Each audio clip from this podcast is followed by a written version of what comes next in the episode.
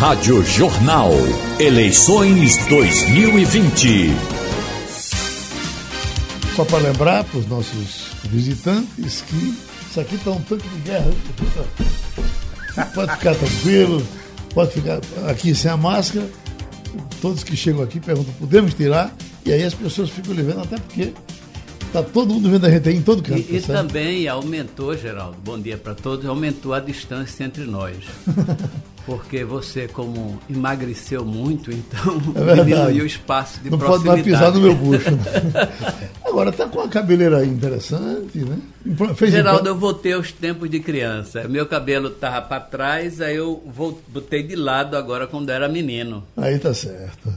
Isso foi para lembrar de Olinda, onde eu Lá, meus cabelos eram penteados de lado. Prefeito de São Paulo, veja bem. uh, uh, ninguém pode negar que o senhor, como prefeito do Recife, foi um prefeito realizador. É tanto que o senhor uh, se elegeu por uma margem de, de, de, voto muito pequena na primeira eleição, depois, com toda a facilidade, se reelegeu, é.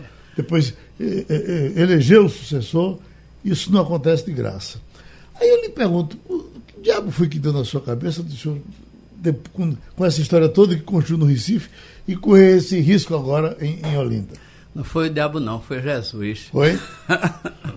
é, Geraldo, veja bem, eu, eu, na verdade, eu tenho, vou fazer agora 50 anos de militância política, né? Eu comecei a militar em 1971.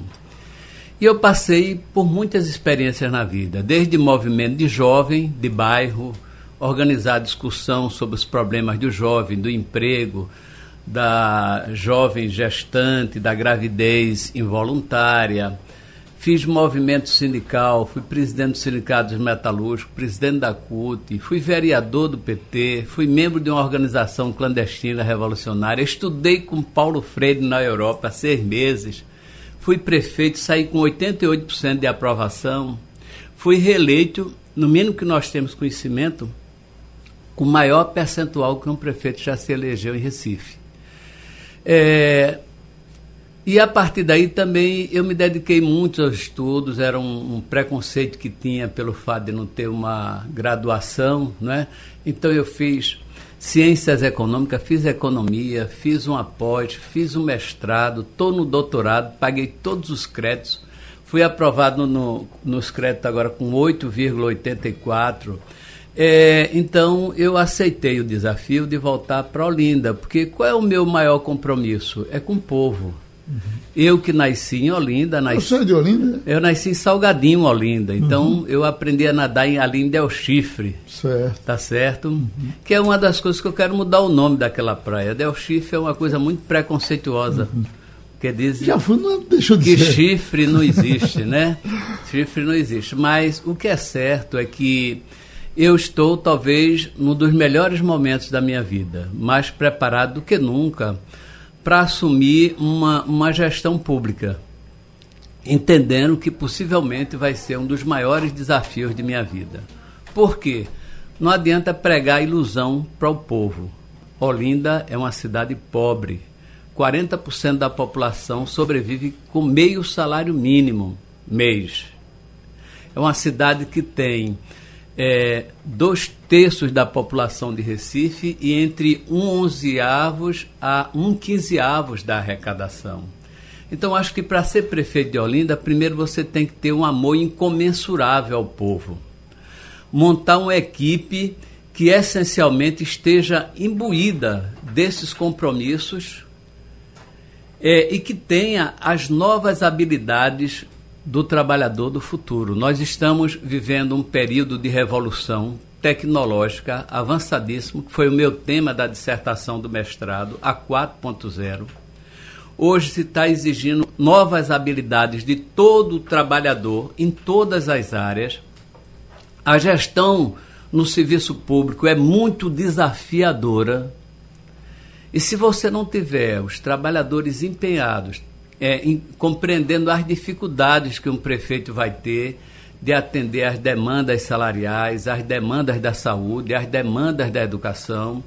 Eu digo sempre, Geraldo, que um, um, um prefeito, principalmente numa cidade como Olinda, ele tem que se virar nos 30. Uhum. Eu digo, meu pai, quando ele se desempregava, ele saía de casa de manhã, ia passar jogo de bicho, a gente pegava o liquidificador, vendia para levar alguma coisa para casa. Então, eu acho que o desafio de governar, eu estou totalmente incorporado.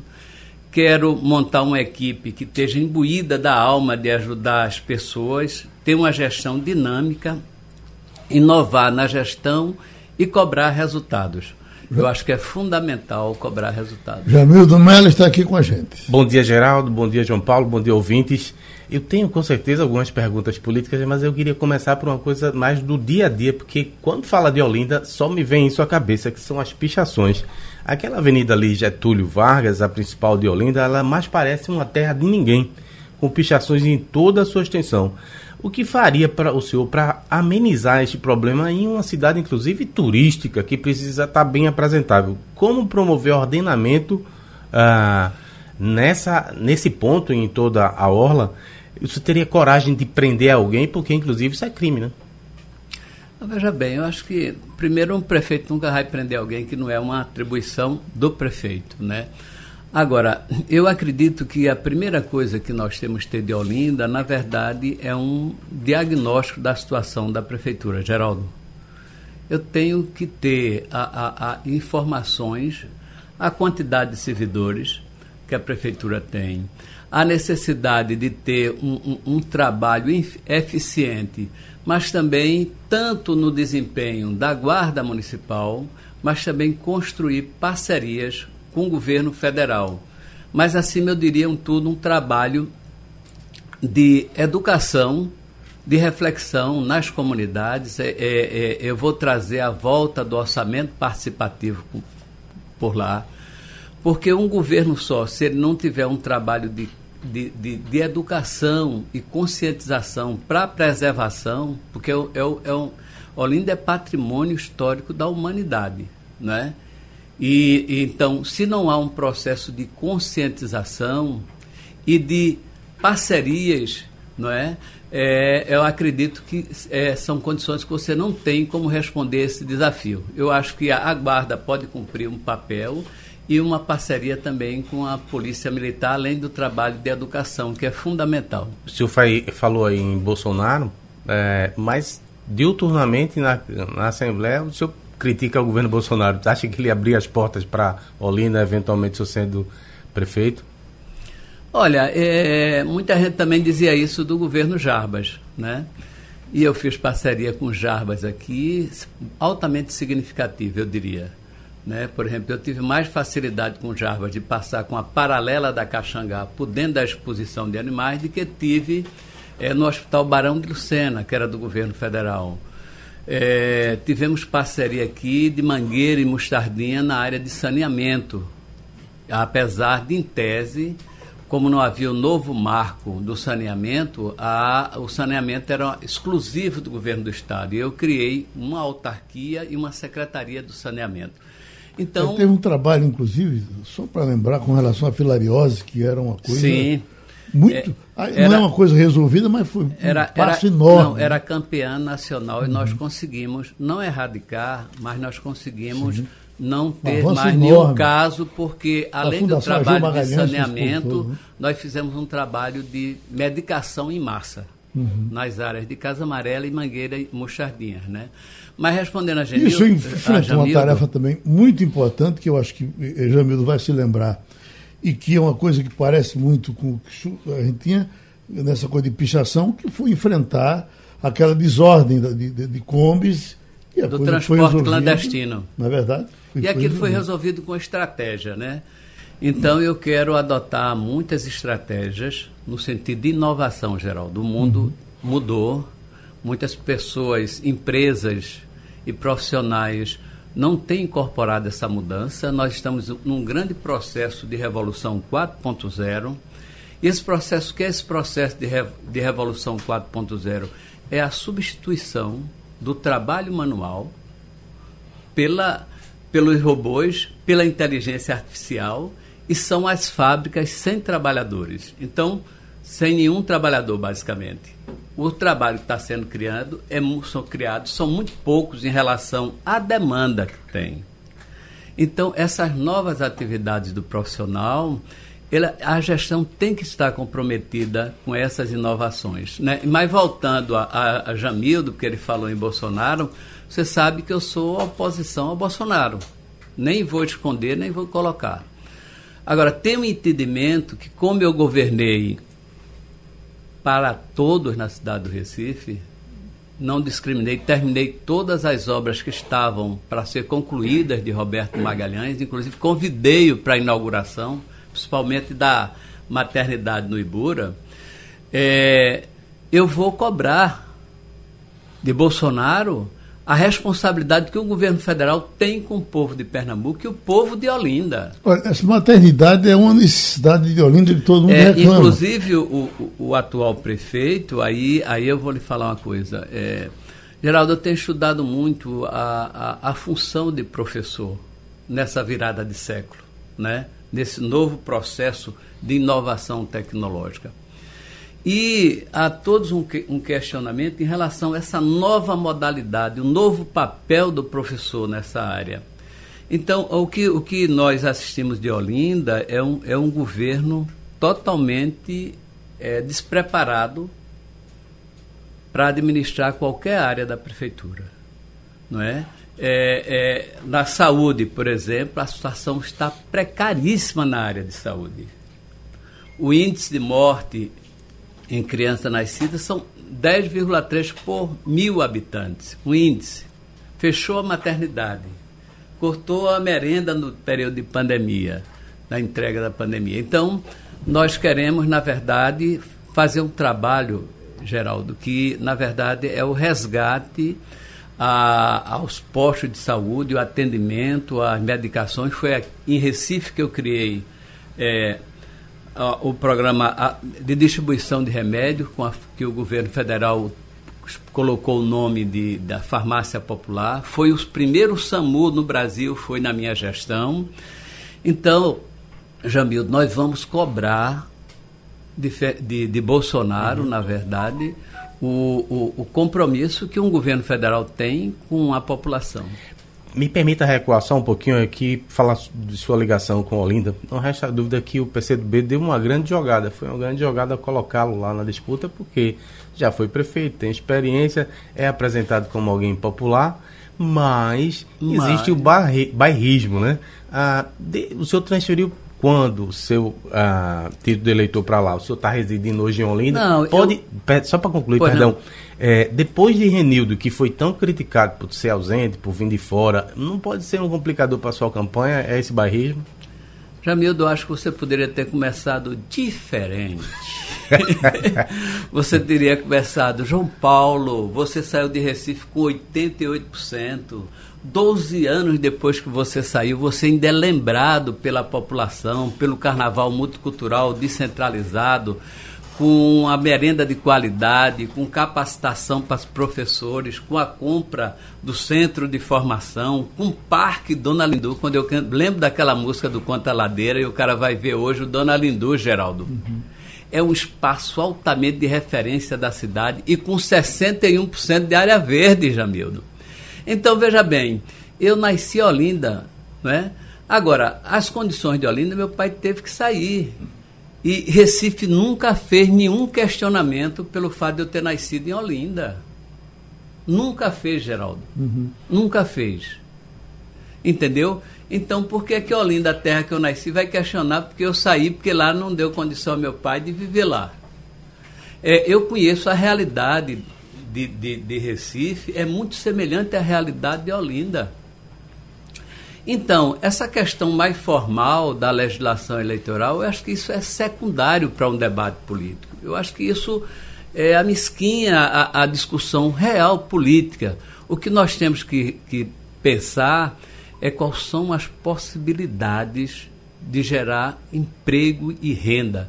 Quais são as principais matrizes econômicas do pois. desenvolvimento que a gente pode levar a Olinda? Como a gente pode tirar a Olinda desse quadro de 40% de Olha, viver com metade do salário essa, mínimo geral? Essa Olinda que o senhor nasceu, hoje ainda é conhecida como uh, uma cidade dormitório. Qual seria a sua proposta concreta para poder justamente criar emprego e renda? Olha, olha, Jamildo, primeiro você, para compreender Olinda, você tem que ver que existe assim uma Olinda que é Olinda. É? Só, só, só, complementando a análise, não, dizendo que sua vida foi fácil, mas tinha Lula, tinha o governo federal ajudando, hoje o quadro é diverso, né? Não, mesmo com Lula ajudando, o quadro era difícil. É por isso que eu estou dizendo a você, vai, vai ser muito mais difícil ainda. Então, o candidato a prefeito está fazendo muitas promessas, possivelmente não vai ter condição de realizar. Eu acho que o compromisso que nós temos que ter é como nós podemos tornar a gestão pública mais eficiente. E você só torna uma, uma, uma gestão pública mais eficiente, primeiro, é se você tiver o compromisso de quem trabalha na gestão, porque o prefeito ele conduz a política geral não é? Uhum. Eu não estava em todos os bairros, não estava em todas as secretarias. É um pouco como maestro de uma orquestra. Você está conduzindo lá a orquestra. O piano, o saxofona, o, o, o violoncelo, o, vi, o, violino, etc, etc. Se um, um instrumento daquele desafinar, ele põe a orquestra, a qualidade da orquestra a perder. Então, eu acho que o primeiro desafio é buscar parcerias é, e aproveitar ao máximo a realidade da potencialidade que Olinda tem. Olinda tem um patrimônio que é histórico. Olinda é patrimônio é o segundo patrimônio histórico da humanidade do Brasil. Primeiro Ouro Preto depois Olinda. Então tem uma grande capacidade. Além disso, Olinda tem um outro potencial, Jamildo, você que é carnavalesco. Geraldo eu não, não vejo muito ele em carnaval. Não, ele só, foge, só, ele foge. Só as fantasias dele. Não, eu tô fora. então, mas Olinda tem, poderia ser reconhecido como patrimônio da humanidade pela sua cultura. Então eu quero ter um roteiro turístico uhum. para a cidade que possa é, pegar a culinária, que possa pegar as agremiações carnavalescas. O senhor autorizaria o carnaval mesmo com risco aí de contaminação, que não, não tendo vacina? Não, veja bem, eu acho que o, possivelmente vai o carnaval em Olinda, você sabe a irreverência né, do olindense, né, e do povo que vai para lá, tá certo? Mas eu acho que tem, é, possivelmente vai acontecer, mas nós temos que garantir as condições sanitárias para que possa ser realizado o carnaval. Você veja bem, houve agora a, a, a liberação para eventos com 1.500 pessoas, não é? Então, eu acho que se tiver um processo de educação, de parcerias, com o papel que a Guarda Municipal vai cumprir, que o cidadão pode cumprir, e temos que resgatar, Geraldo, o que o prefeito destruiu, os avanços de Olinda, não é? é a, a abertura para ações nas casas, o palco que ele colocou, impedindo o desfile das agremiações. Então, tudo isso nós vamos retomar a fazer o que já estava sendo feito em Olinda, apesar de toda a precariedade, mas o carnaval multicultural, descentralizado, é, apoiando as nossas raízes e as nossas agremiações, principalmente no período de poucos recursos de crise econômica. Isso, né? Prefeito, como é que está a sua campanha? Ah, ah, porque uh, Olinda não é, não é brincadeira andar em Olinda, né? Porque você tem que correr para águas compridas, para alto. Vai dar para circular a Olinda toda. Esse tempo de campanha parece tão curto, né? E com essas limitações de máscara, disse daquilo, não poder abraçar. É. O senhor que gosta tanto de apertar uma mão, como é que está vivendo? É, Geraldo, isso é uma, é uma dificuldade, mas é também uma dificuldade para todos, né? Uhum. Tem menos dificuldade quem está no governo, né? Então, porque já tem quatro anos, mas veja bem, é, há um grande reconhecimento do trabalho que eu fiz em Olinda, de Recife, uhum. né? Então, Você acha que vai ter um efeito colateral? Esse trabalho tem um impacto às declarações. Eu tive uma, em diversas reuniões e o depoimento, porque Olinda vive muito Recife. Uhum. Muitas pessoas trabalham em Recife, moram em Olinda e são funcionários em Recife. Uhum. Até porque, no mínimo, a informação que eu tenho são as duas cidades mais próximas do Brasil. Recife é Olinda, não dá, acho que 8 quilômetros de um centro para outro, né? Então, isso é um peso muito grande. Então eu sou uma pessoa também muito conhecida em Olinda pela gestão. E, é, é, na verdade, e como as pessoas conhecem muito a minha capacidade, a capacidade de gestão do meu governo, nós montamos uma estratégia tendo a visão do tabuleiro, Jamildo. Eu gosto maestro, muito da visão maestro, do tabuleiro. me permita aqui. Peraí, deixa eu só concluir, Jamildo. Então, nós estamos com carreatas, estamos com reuniões online. Para você ter ideia, Jamildo, antes de você entrar, desculpe, viu, Geraldo? Sim. Geraldo, só na preparação do nosso programa de governo, fizemos 59 reuniões e participaram 5 mil pessoas. Eu não vi ainda no Brasil ninguém dizer que numa preparação de campanha online mobilizou 5 mil pessoas. Mas vá lá, Jamil. Olha, vamos falar da tal Avenida da Morte. A Luciana Santos, ex-prefeita, disse que a Kennedy era uma obra estadual, talvez, possivelmente, para fugir às críticas, depois que a população reclamou dos resultados. Mas a gente sabe que nada é feito numa cidade sem um aval da, da prefeitura, politicamente ou administrativamente.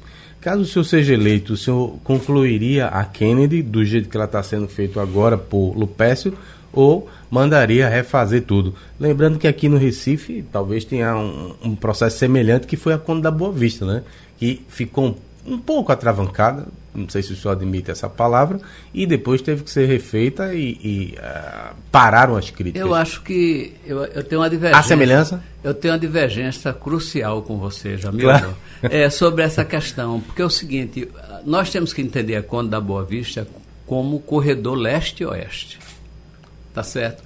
Então, o que é que foi feito ali na Conta da Boa Vista? Primeiro, a, acessibilidade para toda pessoa com deficiente. Então, as calçadas da Conta da Boa Vista foram todas recuperadas, de canto a canto, e que incluía. Mas era aí, bom se, eu, se concentrar em Olinda, ser candidato em Olinda. Eu, eu, não, eu vou chegar lá, mas foi porque você foi quem fez a referência, não foi eu que fiz a referência à Conta mas foi da Boa de Vista. Então, eu estou falando de raspão também. Raspe. então, estou tirando o fino, como se diz na linguagem popular, estou tirando o fino. Perfeito. Então, foi acessibilidade, foi prioridade para o transporte coletivo de massas, não é? Agora, no meio também teve um novo sistema de mobilidade, não é? E o que havia, houve um conflito entre o, o transporte coletivo e o transporte individual. Esse prevaleceu. Né? A questão da mudança eu já não estava na gestão. Mas veja bem, a, a presidente Kennedy é, um, é, uma, é, uma, é uma via muito complexa e difícil de ser resolvida. Porque o problema não está em concluir a obra. Você pode concluir a obra e ficar do mesmo jeito. Por quê? Porque ali tem um problema de drenagem. E nós sabemos o quanto o asfalto ele é vulnerável à água. A solução que está em andamento lá não, não lhe agrada? Eu acredito que é um paliativo, na verdade. É. é, é fica, no mínimo, a parte foi feita, é uma parte pequena, é melhor do que estava, sem sombra de dúvida. Uhum. Agora, mesmo ela toda concluída, ela não vai resolver, porque nós temos problema de drenagem da própria e das ruas transversais. O acesso às ruas transversais, na verdade, é uma loucura. E esse é um problema antigo lá, né?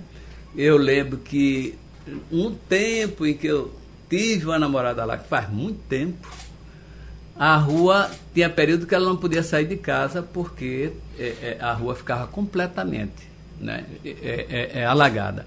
Então, é um, é um problema que nós vamos ter que fazer um estudo mais profundo e buscar uma, uma saída que seja realmente estruturadora.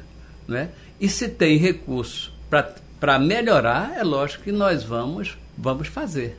É? Olha, e para falar na orla, o senhor estava lá dando uns pulinhos, dando umas, uns, uns socos na bola, jogando vôlei? Eu joguei vôlei muito quando era jovem, né? Exato. O que é que o senhor tem para apresentar como a modernização, a opção para iluminação ou segurança, algum projeto para a orla especificamente? Veja bem, quando você fala em orla, aí agora eu que vou tirar o raspão aqui em Boa Viagem, tá certo? então, o que é que está parecendo que é candidato a prefeito no Recife de não, novo? Não, não, não, mas porque você tirou o fino, eu estou aproveitando o fino que você tirou, tá certo? Para mostrar que nós temos experiência nessa na, na, em, em trabalho de orla. Então, o que é que nós fizemos na orla? Primeiro, a compreensão política que a orla é um espaço extremamente democrático. A quantidade de pessoas em Recife de turistas e pessoas que vêm dos diversos bairros vai para Boa Viagem é impressionante. Então, é um espaço democrático. O que é que nós fizemos? Fizemos o, o calçadão com intertravado, tiramos aqueles fios pendurados, botamos iluminação, que questionaram que caranguejo não ia dormir direito, nem peixe vinha mais para a praia. Né? É, fizemos os sanitários, que era uma outra questão. Fizemos todos os bancos e fizemos os quiosques. E mais, o Parque Dona Lindu, retiramos as palafitas de Brasília Teimosa, que deu acesso ao Parque das Esculturas. Então, para nós, esse espaço de Orla é um espaço extremamente democrático. Não e... chegou em Olinda ainda? Não, tô, cheguei já. Então, já? o reconhecimento, primeiro a política que norteia, tá certo? Então, o que é que nós queremos fazer em Olinda? Primeiro, tornar esse, esse espaço público eficiente. Uhum. Tem um problema grave que merece um estudo, é que o, o, o, o, os, os, os diques que foram colocados, ele provocou um problema grave na água. Então, acho que é um problema que nós temos que estudar. É, melhorar o atendimento é, nos quiosques, os banheiros são pequenos, é, o, o, cidadão que vai para a praia tem que pagar um real, e quem não tem um real para pagar uhum. na praia? Então, tudo isso pode ser extremamente melhorado. O prefeito, deixa eu fazer uma pergunta. O senhor está é, é, estreando agora como candidato do PCdoB, não é verdade, em Olinda.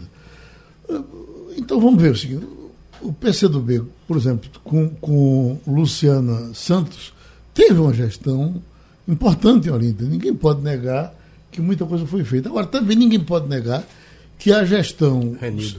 Eh, de Renildo foi muito mal avaliada. O senhor sabe disso, não é segredo para ninguém. O senhor acha que vai, vai pagar pela de, de, de Renildo? E ele vai estar na sua campanha? Eu vou ter um dividendo com o que eu fiz em Recife. Isso com toda certeza. Está com ideia fixa. com toda certeza, Geraldo. Eu acho que, é, é, até porque o, o, governo atual, Geraldo, ele na verdade é um, é um, é um governo né, que até batizaram com o nome, que eu não vou, dar, vou batizar aqui, para não ter o direito de resposta. Mas, no péssimo. No péssimo, pronto. Pela internet, tá. tá. no péssimo. Então, o governo é muito ruim. Então, eu tenho que estar tá baseado na minha experiência. E o que foi construído de positivo em Olinda, é lógico que nós vamos fazer. Uhum. Talvez a, a, a, o, maior, o maior legado né, do ex-prefeito foi levar muito dinheiro para a obra. Aí isso aí eu quero. Quero, no máximo. Já está em caixa. Captar e que o prefeito atual devolveu por incompetência para não, não, construir, inclusive, creches, escolas, não, não construiu nenhuma creche. Então, isso aí eu quero. Quem ele, puder ajudar nesse sentido, estamos aí. Ó. Secundando Geraldo aí, que ele falou de política, deixa eu lhe perguntar, está havendo algum racha lá com o PT? Porque a gente leu que talvez alguns candidatos a vereadores ficaram chateados porque não houve a indicação do... Falam em intervenção da, da Nacional, é, não foi indicado o tal do Lulina, que é o presidente do PT local lá, e foi indicada a Vivian Farias, que é assistente social, que já trabalhou com Lula, é, inclusive trabalhou com o senhor isso vai causar algum desentendimento, vai ser prejudicial para a sua campanha, pode não ter apoio do próprio partido, de parte do partido. Jamildo, eu posso lhe fazer uma pergunta? Quem é que escolhe a noiva? Me diga, Jamildo. Me diga quem escolhe Normalmente a noiva. Normalmente o noivo. Isso! Você já me respondeu. Então, veja bem, porque qual é o critério? Veja bem, se você está numa coligação, a primeira estratégia de uma disputa eleitoral você tem que ganhar. Para você ganhar, você tem que escolher um vice. Todos são das melhores qualidades e tinham condição de ser vice. Mas veja bem, nesse mundo moderno geral, das novas habilidades do gestor, eu Sou homem, já sou idoso, vou fazer 68 no dia 31 de outubro. Se puder mandar um alô para mim, eu. é 68 anos, 50 anos de militância política. Então, uma jovem mulher, aí eu já tenho a paridade de homem e mulher. Uhum. No meu governo, eu quero o quê? Quero a presença firme da mulher. Quero a, a, a representação da. ter a identidade racial que era a população LGBT, porque hoje os diversos setores da sociedade não querem ser mais representados, não, eles querem estar presentes. Agora, qual o meu papel, Jamildo? Cobrar eficiência e resultado. Olha, aí não vai ter partido político, não vai tem, ter amizade. Tem 10, tem 10 segundos aí para o senhor abraçar seu povo. 10 segundos? É, aqui, Ei, Geraldo. Então eu queria já eu queria agradecer muito essa oportunidade de estar aqui, porque foi um espaço importante para divulgar que sou prefeito de Olinda. Então tá certo. Mas só falou do Recife? Não, só falei de Olinda. Recebeu, portanto, o prefeito, eh, eh, ex-prefeito do Recife, João Paulo, deputado João Paulo, candidato pelo PCdoB a prefeito de Olinda. Boa sorte, amigo. Obrigado, Geraldo. Bom dia a todas e todos. Rádio Jornal. Eleições 2020. Rádio Jornal. Eleições 2020. Para hoje, mais duas sabatinas e vamos começar a primeira. Estamos com o vereador de Olinda, candidato a prefeito, Jorge Federal, pelo PSL. Esse relógio aqui faz contagem regressiva para o senhor, certo. medindo o seu tempo. O senhor é vereador de Olinda há, há, há quantos, de quantos Três mandatos? mandatos? Três mandatos. Três mandatos. Por que o senhor é Jorge Federal? Sou policial federal. Policial federal? É. Uhum. Bom, Ciara Carvalho está aqui, vamos conversar com o senhor. Vamos nós? Vamos embora. Bom dia, bem, seja bem-vindo. Obrigada. É, eu dei uma olhada no seu plano né, de governo, suas propostas, e me chamou, para a gente começar a nossa conversa, uma em especial, que é na área de educação, onde o senhor é, propõe fazer uma avaliação das escolas da, da rede municipal e aquelas escolas, digamos assim, que não passarem no teste, tirarem nota vermelha, o senhor colocaria os alunos na escola privada. Isso. Não ia mudar, melhorar a escola, nada ia botar na escola privada. Ia fazer isso através do Profune, que é o Programa de Financiamento do Ensino Fundamental Infantil. Isso. Eu queria que o senhor explicasse o que vai ser isso e por que, que não melhorar as escolas e sim colocar as crianças na escola privada? Primeiro, é, no próprio plano está dizendo que as escolas que estão em péssimas condições, nós vamos requalificá-las e transformá-las em creches, principalmente para atender as crianças que hoje têm a necessidade de creche muito grande. Olinda tem quase 50 mil é, crianças na, na, na idade de 6 a 12 anos e precisa sim de um atendimento melhor no ensino infantil e fundamental. Mas temos também crianças que precisam da creche para a mãe trabalhar e para estudar. Esse projeto do Profune, ele, a, ele vai solucionar um problema muito grande. É, o ensino infantil, ele é o principal ensino que existe dentro do conjunto da responsabilidade do poder público municipal com o ensino, que é justamente o infantil, fundamental 1 e 2. Por que o infantil? Porque o infantil é que leva a criança a ser alfabetizada aos 7 anos de idade. Se nós tivermos um ensino infantil de boa qualidade, com estrutura boa, nós vamos chegar o aluno com 7 anos de idade, sabendo ler, escrever, somar, dividir, multiplicar e subtrair, que são é justamente a necessidade básica para que o aluno possa desenvolver o, o seu é, é, processo de ensino-aprendizado dentro dessa idade. E como é que funciona o Profune? Nós vamos identificar as escolas, dou um exemplo muito claro aqui, que é a Escola Bezerra de Menezes, ali na Avenida Agamenon Magalhães, em Vila Popular. Se a senhora tiver é, curiosidade quiser fazer uma visita, não tem condições nenhuma de uma criança nem entrar na escola, quanto mais participar de uma sala de aula. Não tem um lugar para recreio, não tem para alimentação, não há condições mínimas de uma criança ter o ensino infantil e chegar a ser alfabetizada naquela escola. Dou outro exemplo na escola fundamental 1 e 2, que é a Isaac Pereira, lá em Jardim Atlântico duas salas ocorreu já esse evento, uma quinta série com a sexta série dentro do mesmo ambiente, um quadro virado para um lado, um quadro virado para o outro, duas turmas na mesma na mesma na mesma sala com conteúdos diferentes. Então o Profundo vai fazer o seguinte: identificar esses lugares e nós vamos sim comprar vagas dentro da rede privada que está sendo sucateada porque as pessoas perderam a condição de pagamento por conta de falta de emprego. Então, o que, é que a gente vai fazer? A gente vai identificar essas escolas, esses alunos que estão com a mínima condição e colocar dentro da escola privada. Como é que funciona isso? Uma parceria público-privada que a gente vai fazer junto com as escolas é, públicas e nós vamos comprar as vagas. Hoje, uma média de uma escola de grande porte no município de Olinda, a exemplo do São Bento, hoje, da Academia Santa Gertrudes, é em torno de 700 reais uma vaga. Se você for lá colocar o seu filho com uma vaga só. Mas se eu comprar 5 mil vagas, por exemplo, eu não vou comprar por 700 reais. Mas, candidato, o senhor vai desestruturar, quer dizer, o senhor vai abrir mão dessa rede própria que é constitucional, só para concluir, que é constitucional, é obrigação do Estado, em seus entes federativos, oferecer esse ensino é, é, gratuito na rede própria, o senhor vai transferir essa responsabilidade para a empresa, é, empresa privada, substituindo por creche, que é outra garantia, ela não precisa ser substitutiva, ela precisa agregar, certo. e o senhor fala no seu plano num processo de 10 anos, unir ensino público e privado. Justamente. O senhor está abrindo mão aí das competências do Estado, não? Não, não E abrindo, dessa rede própria? Não estou ab... Nem da rede própria? Não, não estou abrindo mão nem da rede própria e nem da competência do Estado. O mais importante é a criança aprender. Não importa se é no prédio público ou no prédio privado. O custo de um aluno na rede municipal de Olinda custa mil reais por mês para ter aquela qualidade de ensino que tem na Bezerra de Menezes, na Isaac Pereira, tá errado esse sistema.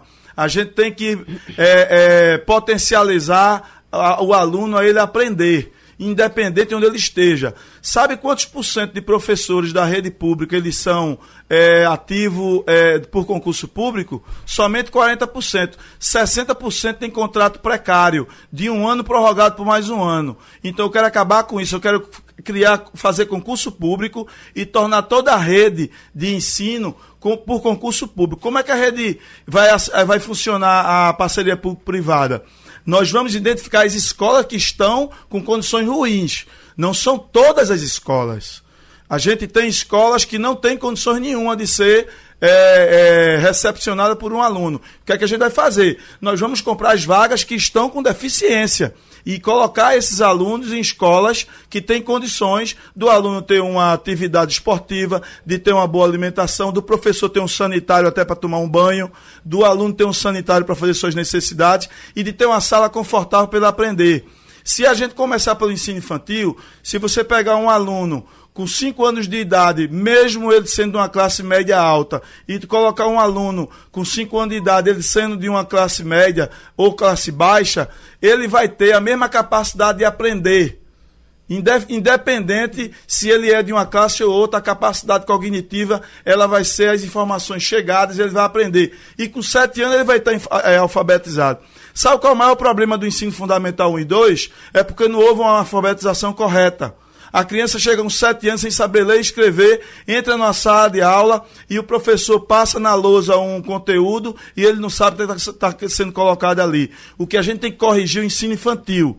E esse, esse projeto, ele não vai acabar com a rede municipal e nem tampouco com a capacidade do Estado. Ele vai melhorar a condição das pessoas e a criança ter um ensino digno. E quando a gente tiver com a parceria público, os alunos que estavam naquela escola que não tinha condições nenhuma, nem do professor chegar dentro da aula, ele vai para outra instituição, que é um prédio que o ensino privado, ele também é de responsabilidade do poder público, porque existe o convênio. Na escola é, privada só existe porque tem um decreto que dá oportunidade a ela a ensinar. Então isso não é nenhuma descaracterização do ensino público de forma nenhuma. O vereador, bom que o senhor tenha começado falando por Vila Popular, porque se pensa Olinda Bairro Novo, Olinda Beira Mar, mas, por exemplo, Vila Popular, Jardim Brasil, aquele aguaceiro ali, ruas.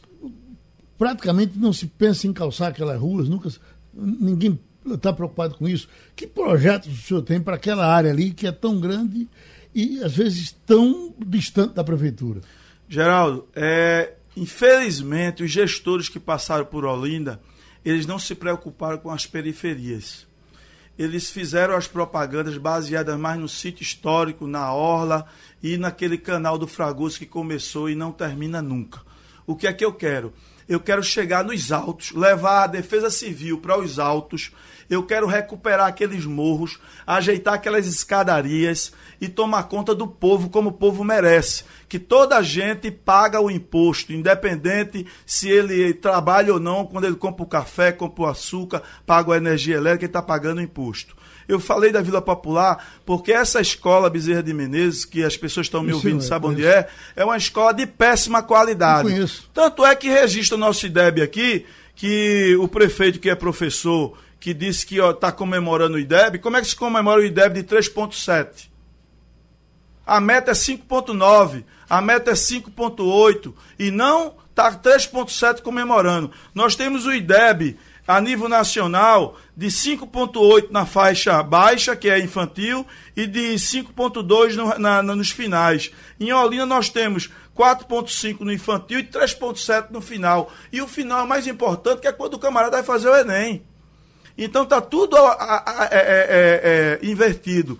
E as periferias precisam de cuidado, porque as pessoas não- aguentam mais o descaso do serviço público na saúde, na educação, eh, no entretenimento, na questão do lazer. Os campos de várzea se acabaram todos, o Olindão está lá, está abandonado, gastou um grande recurso. O, o Grito da República também as pessoas não conseguem eh, eh, fazer nenhuma atividade lá porque ele é fechado. A Vila Olímpica também. A gente precisa é dar condições à população mais pobre e às pessoas que precisam de lazer, de saúde, de educação e de respeito com o erário.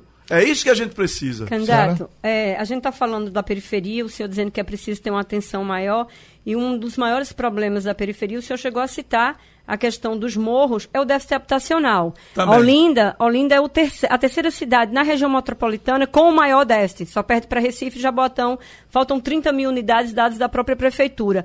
E lá no seu programa o senhor fala em criar habitacionais, construir habitacionais com dinheiro do Minha Casa Minha Vida. O Minha Casa Minha Vida praticamente está morto, o, o governo está estudando um programa novo e já disse que não vai ter dinheiro para construir casa. De onde é que o senhor vai construir casa com que dinheiro? Olha, primeiro existe um contrassenso na questão da habitação no município de Olinda. Eu fiz um levantamento, nós temos muitos imóveis que estão na justiça para ser demolidos. E o que eu quero também fazer, se você viu no meu plano de governo, é minha casa legal. É pegar todas, todas essas pendengas judiciais, chamar a justiça, chamar o Ministério Público, OAB e Direitos Humanos, chamar as pessoas que fazem parte de toda essa pendenga de ações judiciais e tirar essa espada que está nas costas do cidadão olindense. Tem mais de 10 mil processos de demolição já com sentença. Agora a justiça é muito fria. A justiça recebe a informação da prefeitura de que um telhado mínimo ali está ultrapassando 10, 20 centímetros e já entra com ação de demolição. E não vê o que, que o cidadão está passando. O que é que eu quero fazer? Eu, eu visitei o V8 e o V9, as pessoas sabem o que é que eu estou falando. E o prefeito chegou lá querendo demolir as casas Casas já de alvenaria organizadazinha. Tem algumas de tábua? Tem. Porque as pessoas não, não têm condições de construir. O que é que eu quero? Otimizar. Ó, se nós fizermos aquele programa da Minha Casa Feita, é aquela casa com 12 mil reais, você deixa uma casa pronta. Ela não é numa condição é, de alto nível? Não, mas ela é melhor do que uma palafita. Mas esse dinheiro viria de onde, prefeito? Eu vou Candidato. dizer agora, e o governo municipal de Olinda está perdendo 50 milhões por ano. Sabe com quê? Com o ISS dos aplicativos.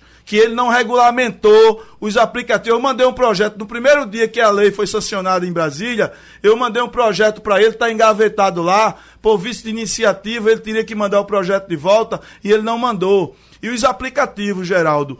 Olinda é o lugar que dá mais origem de corrida de aplicativo por causa do centro de convenções. E a gente está perdendo 4 milhões e 200 mil por mês, dá em torno de 50 milhões por ano. A senhora não acha que com 50 milhões a gente resolvia um problema habitacional? O senhor tem que dizer, já tem esses Claro estudos? que resolve. Já claro, tem esses estudos? Claro, se a gente tiver uma casa de 12 mil reais, a gente faz mil casas. O senhor também falou no campo de futebol. Uh, o Olinda já andou se interessando por um bom tempo. Teve, já teve até time e tal, depois já pensou em entrar no campeonato. E, e falta isso Na realmente. verdade, regredimos, Geraldo. Regredimos bastante. Olinda é um dos celeiros, um dos melhores celeiros de futebol de jogadores daqui da área metropolitana. Chico, Chiquinho, Givanildo, Juninho. Uhum. Eles são todos de Rio Doce, esse pessoal. E foi o lugar que o prefeito mais abandonou foi Rio Doce, que é, o, que é a base eleitoral dele. Todos, o campo da 10, da 13, da 15 está abandonado. A Vila Olímpica serve de rolezinho. O campo da República está parado. Então, o lugar onde o prefeito teve a base eleitoral dele com mais de 17 mil votos, ele não fez nenhuma infraestrutura para os campos de várzea. Mas ele disse que pisa na lama. Ele pisa na lama porque é a lama que ele deixa para o povo. E é a lama que ele está jogando dentro das casas da presidente Kennedy, lá em, em Azeitona, Jiriquiti, Cabo Gato, Santa Amaro, Marezão. Pergunta o pessoal eu convido vocês aqui, aí amanhã de manhã, com o prefeito, ver como é que tá as casas das pessoas. Que ele tirou a água do meio da presidente Kennedy e jogou dentro da casa dos cidadãos. Candidato. E ainda mais com, com, é, é, cometendo crime ambiental, porque aquela água está in natura indo para o Rio Bibiribe. Qual a sua é. solução, então, para presidente Kennedy, se o senhor já está de antemão aí, né? Criticando a condução. O que é que o senhor, se eleito, fará para resolver isso e para concluir a obra? Porque, de toda forma, ela foi iniciada. Com ela precisa de conclusão. Nós temos, sim, projeto para presidente Kennedy. Primeiro, a gente tem que ter uma parceria pública junto com o governo, o governo da União, o governo, é, o, o, o governo Bolsonaro e o governo do Estado a gente, quando senta numa cadeira de prefeito, não existe mais ideologia política nem bandeira partidária. A bandeira é a necessidade do povo. Aquele rio Bibiribe precisa ser desassoreado totalmente. Ali tem que ter uma caixa de retenção para recepcionar todas aquelas águas, ela ser tratada e jogada no rio de forma correta. E outra coisa, ter respeito com as pessoas. A prefeitura chegou lá derrubando as casas das pessoas sem pagar nenhuma indenização pelas benfeitorias e passar uma canaleta de um metro por um metro por dentro da sala e por dentro da cozinha das pessoas. Quem está me ouvindo sabe disso. O que é que a gente tem que fazer? A gente tem que ter um planejamento de fazer um grande canal da Jiriquiti entrando dentro do Bibiribe e de todos os outros becos. Não precisa entrar na casa das pessoas. O que é que ele quis fazer? Uma obra eleitoreira, ele não, ele não teve condições financeiras e nem condições técnicas de fazer esse projeto de uma forma conversada e tratada com as pessoas. Então, de forma impositiva, chegou lá e derrubou a, a, as casas das pessoas, inclusive de uma forma totalmente é, desumana. O que é que a gente quer fazer? A gente quer sim dar ao presidente Kennedy um, o direito das pessoas andar com segurança. Coisa que ele passou três anos e meio, as pessoas morrendo e ele inerte. E depois vem faltando cinco meses para acabar o governo, meter a marreta no bem público que foi gasto com dinheiro nosso. Então o que a gente precisa é ter um projeto correto. Que o projeto que ele mandou para a Câmara, que diz que a Câmara queria atrapalhar, ele mandou um PDF do Prometrópole de 2010 ele não teve nem capacidade nem respeito com a Câmara de mandar um projeto novo, decente. Por isso que ali está dando errado. Porque ele não tem um projeto digno e nem tem também a licença ambiental para o que ele fez. É, candidato, senhor, a gente estava falando da presidente Kennedy e é um dos temas mais importantes é mobilidade. Né? A cidade é muito aproximada, ela praticamente não tem limite. Hoje o Recife, é, o consórcio Grande Recife só tem dois entes, que é duas cidades, que é Recife e Olinda. Eu quero saber qual vai ser a sua postura em relação ao transporte público e se o senhor vai reforçar essa parceria, esse consórcio, qual a avaliação que o senhor tem dele e quais serão as suas ações para melhorar o transporte público para o morador de Olinda. Primeiro, eu queria me dirigir à população de Rio Doce. Paga a, passagem mais cara da região metropolitana e ainda não tem direito a entrar no sistema SEI. O prefeito que está aí, o professor, que a base dele também é Rio Doce, e que o consórcio metropolitano é também do partido dele, que o presidente do consórcio metropolitano é do Solidariedade, ele fez promessa de campanha de trazer a passagem de Rio Doce do anel B para o anel A. E, e até hoje ele não trouxe. Não trouxe porque não quis porque não existe justificativo. O terminal de Jardim Atlântico é menos de um quilômetro do terminal de Rio Doce e Jardim Atlântico paga o anel A.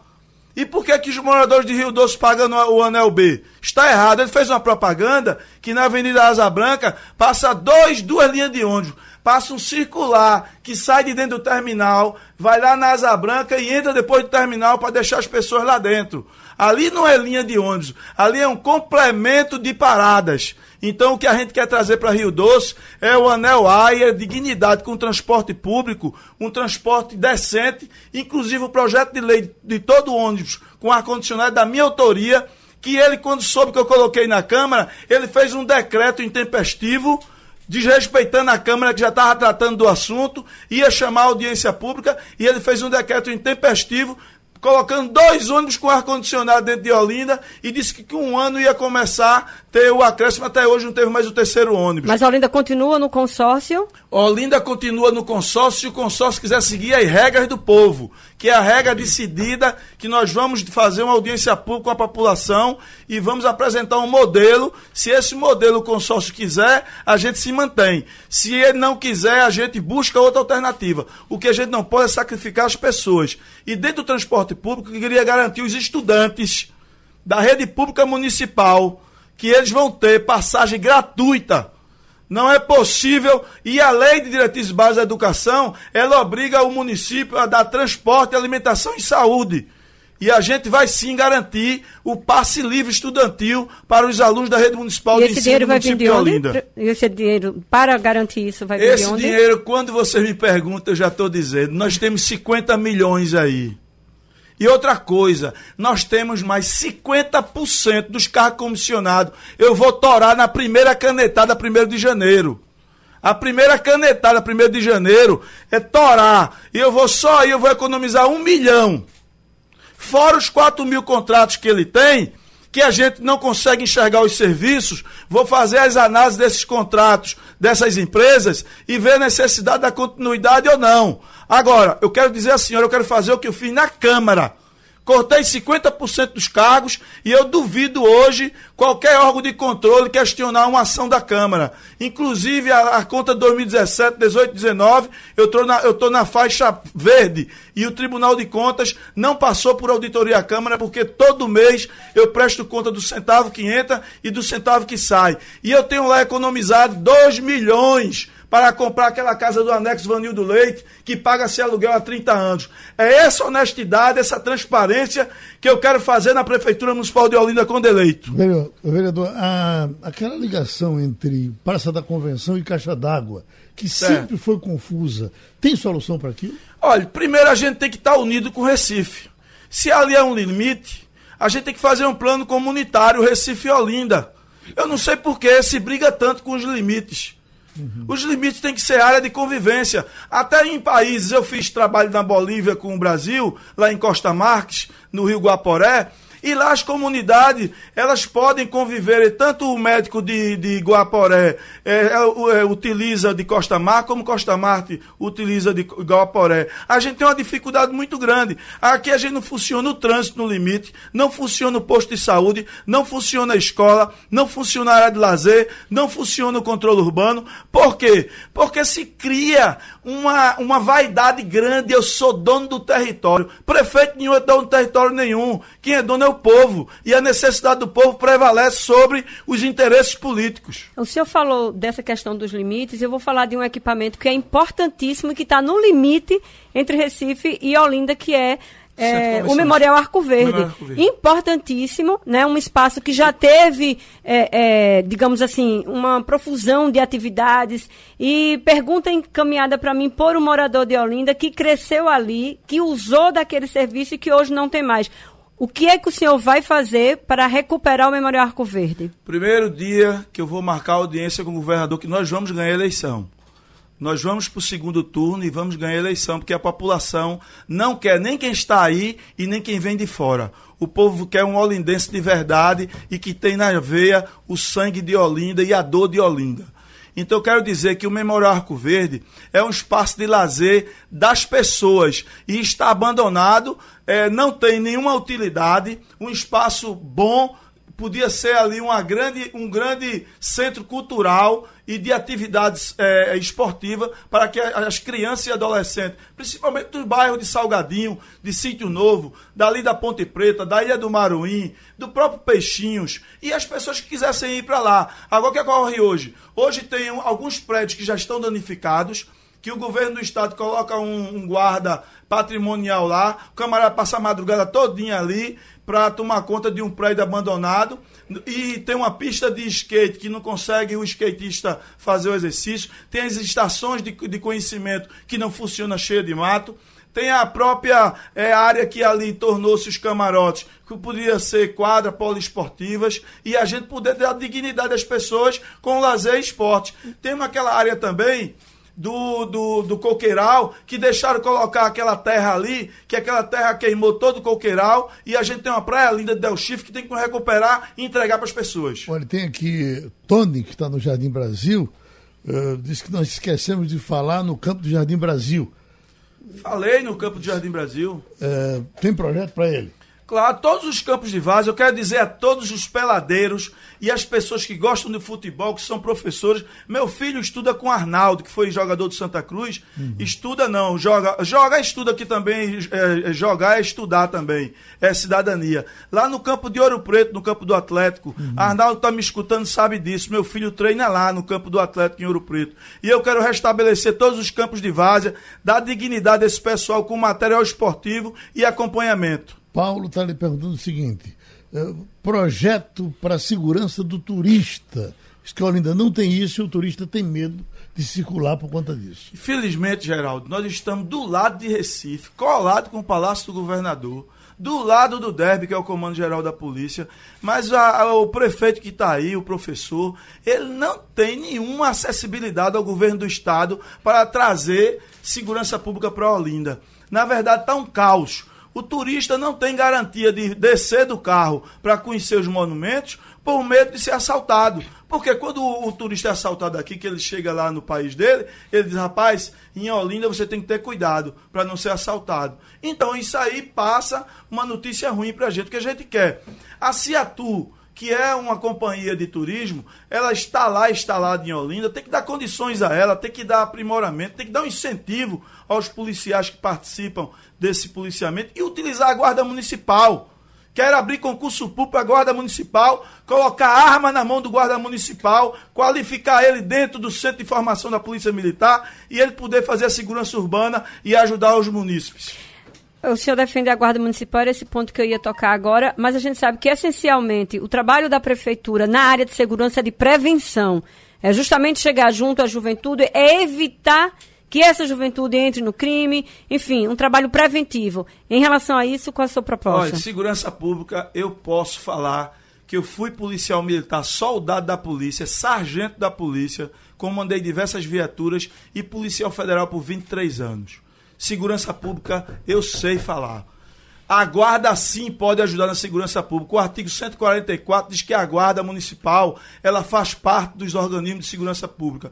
O que falta é qualificar, dar estrutura e colocar nas ruas com a boa administração. E não é obrigado um coronel ser comandante da guarda não. Porque que toda vez que bota um secretário de segurança urbana do município, bota um coronel. A gente pode colocar um guarda municipal porque ele conhece aquele serviço, conhece a área, conhece as comunidades e a gente pode sim transformar esse, esse processo de segurança pública tendo também o guarda municipal como um agente colaborador e a gente poder ajudá-lo a ele fazer a profissão dele digna e dar resultado à sociedade. Vereador Jorge Federal, fazendo com o senhor que a gente faz com todos, já chegou aqui na faixa vermelha e aí para a gente não lhe atrapalhar alguma coisa que não perguntou, que o senhor queria dizer ao seu eleitor, por gentileza. Eu quero falar dessa Covid-19. Todo mundo quer escutar o que eu quero dizer.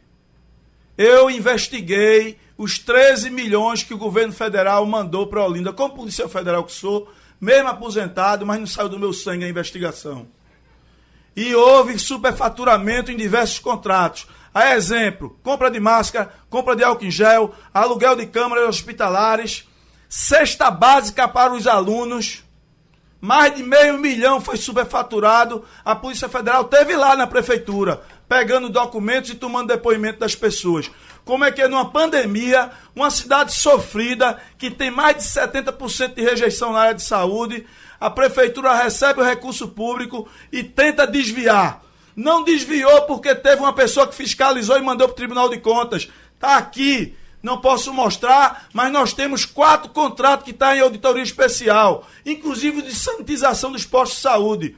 Porque botaram que um posto de saúde tinha 500 metros quadrados, quando ele só tinha 116, e a prefeitura pagou por 500 metros quadrados. Isso aí é desvio de dinheiro público, a Polícia Federal está investigando e a gente vai sim cobrar dos órgãos de controle. Tribunal de Contas, Ministério Público Federal, TCU, Polícia Federal e, e, e também a Câmara está lá. Se ninguém quiser fazer, quem faz sou eu. Eu tenho coragem de fazer a denúncia e cobrar ajuda ao Ministério Público. Porque o que eu vejo é que o dinheiro público não pode ser saqueado, saqueado em plena pandemia. Então foi sim, está aqui os quatro processos. Tomada de autoria especial pelo Tribunal de Contas. Foi pedido e está compro... Eu fiz a compra. Aquela primeira cesta que foi entregue em abril e em maio, o governo pagou R$ 39,90 por sete itens: um pacote de fubá, um de feijão, um de arroz, um pacote de macarrão, um café e um leite.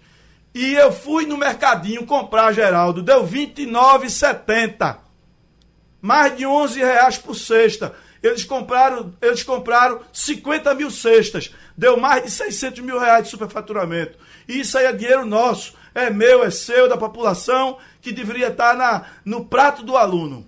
Vamos embora? Vamos embora. Muito obrigado, foi bom ouvi-lo, tá certo? Queria agradecer e os 13 segundos que eu quero dizer, a primeira vez que eu venho nesse estúdio, queria agradecer, já eu sou seu fã, obrigado. escuto suas, suas entrevistas e quero dizer que Olinda vai ter segundo turno, Jorge Federal vai ser o prefeito. Muito obrigado. Então ouvimos o vereador Jorge Federal, do PSL, candidato a prefeito de Olinda. Rádio Jornal. Eleições 2020.